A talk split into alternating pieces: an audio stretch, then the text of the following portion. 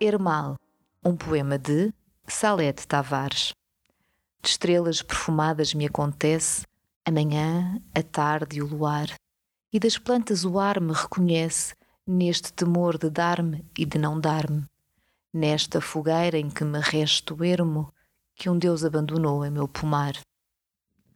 Salete Tavares em Obra Poética 1957-1994, uma edição da Imprensa Nacional.